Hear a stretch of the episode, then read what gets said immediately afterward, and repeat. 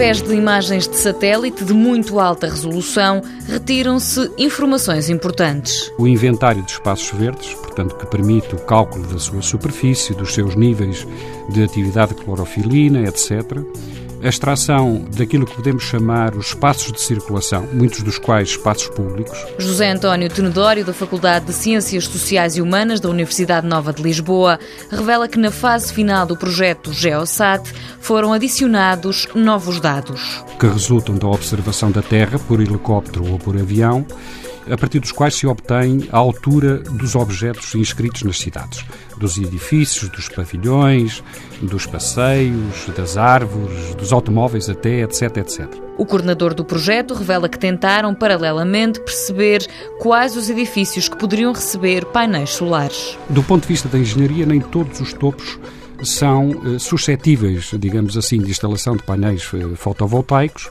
que têm um interesse muito, muito grande, não só do ponto de vista da produção de energia para uma fonte natural, mas também do ponto de vista daquilo que hoje se designa por eh, smart cities, não é? Ou seja, em ambientes sustentáveis, desenvolvendo este conceito de cidades inteligentes. Nesse âmbito, foi criado um site na internet para dar resposta a algumas perguntas. Qual é o potencial solar de um edifício numa área de Lisboa? Para o caso, ainda temos só duas freguesias, a que se soma uma de Cascais, e de modo que, na realidade, o que se trata é de determinar a área potencial para a instalação desses painéis no topo dos edifícios. Há umas melhores, evidentemente, têm potencial melhor que outras, e, ao mesmo tempo, estimar a população residente que habita nesses edifícios, conhecendo a faturação de energia para cada um dos edifícios, a soma, digamos assim, das diferentes famílias ou do conjunto das famílias que habitam alguns edifícios, chegamos à estimativa, vamos chamar, da amortização do investimento em painéis fotovoltaicos.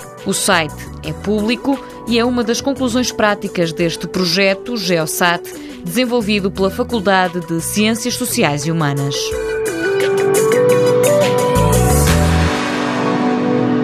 Mundo Novo, um programa do Concurso Nacional de Inovação BSTSF.